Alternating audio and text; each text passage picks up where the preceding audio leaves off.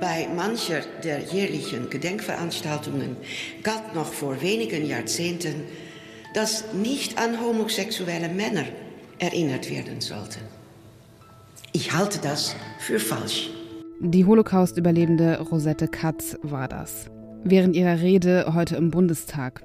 Sie hören das Update von Was jetzt, dem Nachrichtenpodcast von Zeit Online mit Azadeh Peschman. Heute am Freitag, den 27. Januar, dem Internationalen Holocaust-Gedenktag. Darum geht es heute bei Was jetzt. Außerdem klären wir, ob in Israel und im Gazastreifen die nächste Eskalation droht und ob es ratsam ist, als Reaktion aus der Messerattacke im Regionalzug politische Forderungen zu formulieren. Redaktionsschluss für diesen Podcast ist 16 Uhr. Gestern wurden bei einem Einsatz israelischer Soldatinnen im Westjordanland nach palästinensischen Angaben neun Menschen getötet, 20 weitere verletzt. Das war seit langem der folgenschwerste Einsatz des israelischen Militärs. Das israelische Militär gab an, dass nach ihren Informationen Angriffe auf israelische Staatsbürgerinnen unmittelbar bevorgestanden hätten. In der Nacht zu heute gab es Raketenangriffe aus dem Gazastreifen, die wiederum konnten von der israelischen Luftabwehr abgefangen werden. Daraufhin kamen israelische Kampfflugzeuge zum Einsatz. Über die Lage im Westjordanland spreche ich jetzt mit unserer Israel-Korrespondentin Steffi Henschke. Hallo Steffi. Hallo Sade. Die palästinensische Autonomiebehörde hat angekündigt, als Konsequenz aus dem Militäreinsatz in Jenin ihre koordinierende Zusammenarbeit mit Israel in Sicherheitsfragen zu beenden. Die Hamas im Gazastreifen droht mit Vergeltung. Stehen wir vor einer erneuten Eskalation? Ja, ich glaube, eine neue Eskalation ist nur eine Frage der Zeit. Die Frage ist, was genau passieren wird. Es liegen da ja immer so verschiedene Szenarien auf dem Tisch, die wir sozusagen hier immer wieder erleben. Das eine ist eine Eskalation mit Gaza, Raketenbeschuss aus Gaza, auf Reaktion darauf dann gezielte Luftangriffe, was irgendwie bis irgendwie mehrere Tage bis zu einer Woche passieren kann. Das haben wir 2021 das letzte Mal gesehen. Das zweite Szenario, äh, vor dem sich alle fürchten, ist sowas wie eine zweite Intifada, das heißt ein großer palästinensischer Aufstand. Da sagen eigentlich alle, das wird nicht passieren, weil einfach die Palästinenser wahnsinnig uneins sind, politisch nicht geeint sind. Man sieht aber, das zeigen auch jüngste Umfragen, dass äh, unter den Palästinensern die Zustimmung sozusagen zum bewaffneten Widerstand wächst und, und auch, dass es die Tendenz gibt zu sagen, gegen die israelische Besatzung ist jedes Mittel auch recht, um sich zu verteidigen, um das eigene Leben zu verteidigen. Sind die aktuellen Ereignisse auch beeinflusst von dem, was innenpolitisch in Israel passiert? Also seit einem Monat regiert dort ja eine rechtsreligiöse Koalition. Ja, es hat mit der neuen Regierung zu tun. Wir haben es ja schon gesehen. Itamar Ben-Gvir, der äh, neue Minister für nationale Sicherheit, wie er sich selber nennt, legt es auf Provokationen an. Er hat den Tempelberg besucht. Gleichzeitig ist aber die Situation äh, gerade im Westjordanland schon seit einigen Monaten sieht man, wie sie sich zuspitzt. Und das war auch unter der Vorgängerregierung so, dass es dort verstärkt zu Militäreinsätzen, sogenannten Antiterroreinsätzen kam in dem Gebiet um Jenin. Das ist auch das, was du in deiner Anmoderation sagtest, dass Israel sagt, äh, Angriffe auf israelische Staatsbürger stünden unmittelbar bevor. Es gibt äh, mehrere Zellen von Terroristen in dieser Region im Westjordanland. Das ist der Islamic Dschihad. Das ist eine Proxy vom Iran. Das ist also nicht die Hamas, die im Gaza äh, kontrolliert oder die im Gazastreifen kontrolliert.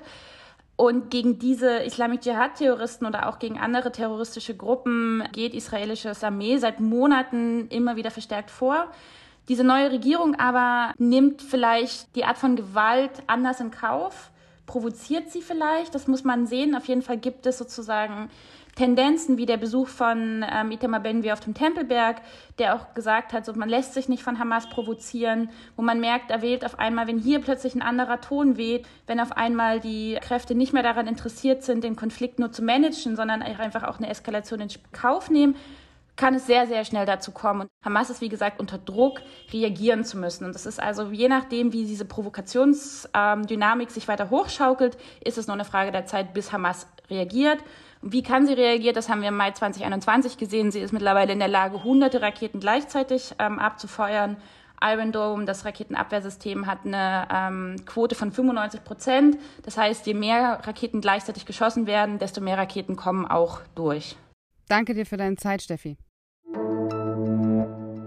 Olaf Scholz hat am Mittwoch die Panzerdebatte vorerst beendet, indem er im Bundestag erklärt hat, dass Deutschland im ersten Schritt 14 Panzer an die Ukraine liefert. Gleichzeitig hat er die Lieferung von Kampfjets an die Ukraine ausgeschlossen. Das hat der stellvertretende Außenminister Andrei Melnik gefordert. Die Verbündeten sollten eine starke Kampfjet-Koalition auf die Beine stellen. Auch Agnes Strack-Zimmermann von der FDP, die ja Waffenlieferungen an die Ukraine immer befürwortet hat, hat sich gegen eine Kampfjet-Lieferung ausgesprochen. Bei den USA sieht das allerdings anders aus. John Feiner, der stellvertretende nationale Sicherheitsberater von US-Präsident Joe Biden, sagte, man habe kein bestimmtes Waffensystem ausgeschlossen. Man werde die Unterstützung danach ausrichten, was die Ukraine brauche. Ob die Ukraine wirklich Kampfjets braucht, das hat mir unser sicherheitspolitischer Korrespondent Hauke Friedrichs kurz beantwortet. Diese Kampfflugzeugdebatte ist eher ein Zugriff auf eine sehr weite Zukunft, er lenkt auch ab von eigentlichen Problemen. Die Piloten müssen jahrelang an den Flugzeugen ausgebildet werden. Die MiG-29, die in Polen vorhanden sind und aus DDR-Beständen stammen, also aus Deutschland geliefert wurden, wären die einzige Option, ähm, wo ukrainische Piloten schnell mitfliegen könnten. Alle anderen Flugzeuge aus dem Westen machen eigentlich in der aktuellen Situation keinen Sinn. Es gibt noch einige Fragen, die offen bleiben, nachdem ein 33-Jähriger wahllos im Regionalzug von Kiel nach Hamburg auf Menschen eingestochen und zwei Jugendliche getötet hat. Mit die drängendste, hätte die Tat verhindert werden können? Der Tatverdächtige war bereits straffällig und hat erst vor wenigen Tagen auf Beschluss des Landgerichts Hamburg die Justizvollzugsanstalt Billwerder verlassen. Dort saß er wegen eines Gewaltdeliktes in Untersuchungshaft. Und es war auch nicht das erste Mal, dass er straffällig wurde. Innenministerin Nancy Faeser forderte, dass geklärt werden müsse, wie es passieren konnte, dass der Angreifer so früh aus der Untersuchungshaft wieder entlassen wurde. Über seine Motive gibt es noch keine stichhaltigen Beweise. Schleswig-Holsteins Innenministerin Sabine Sütterlin-Waag von der CDU warnte vor zu schnellen politischen Forderungen als Reaktion auf das schreckliche Geschehen. Die Gewerkschaft der Polizei GdP fordert mehr Polizistinnen und Sicherheitspersonal, zum Beispiel an Bahnhöfen. Die Bundespolizei sei dort zu schwach aufgestellt. Demnach fehle es an 3000 Stellen. Außerdem fehle es an Sicherheitskräften bei der Bahn, erklärte Andreas Roskopf von der GdP. Am 27. Januar 1945 wurde das Konzentrationslager Auschwitz-Birkenau befreit. Deshalb wird an dem heutigen Tag international dem Holocaust gedacht. Auch im Deutschen Bundestag. Erstmals stehen dabei die queeren Opfer des Nationalsozialismus im Vordergrund. Und noch etwas habe ich verstanden. Das Versprechen nie wieder meinte längst nicht alle Opfergruppen der Nationalsozialisten. Um, und wiederum erst sehr spät wurde verstanden, dass zum Beispiel der Haftgrund asozial eine Nazi-Definition war, die auch zur Verurteilung lesbischer Frauen missbraucht wurde. Das war Rosette Katz, die wir schon am Anfang der Folge gehört haben. Sie hat sich in Amsterdam unter falschem Namen und falscher Identität vor den Nazis versteckt und so überlebt. Wenn Menschen in Kategorien von mehr oder weniger wertvoll eingeteilt werden, wenn bestimmte Opfergruppen gar als weniger wertvoll als andere angesehen werden, dann bedeutet das am Ende nur eins, dass die nationalsozialistische Ideologie weiterlebt und leider bis heute weiter wirkt, wenn wir Gewalttaten gegen queere Menschen noch immer erleben müssen. Was noch?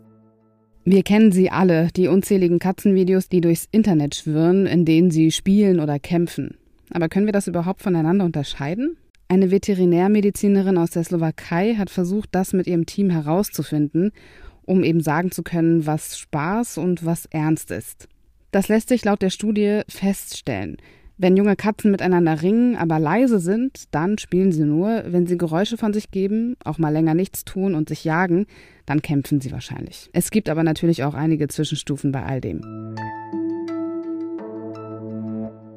Und damit endet das Update von Was jetzt an diesem Freitag. Wasjetzt.zeit.de ist die Adresse, unter der Sie uns erreichen. Ich bin Azadeh Peschman. Schönes Wochenende Ihnen.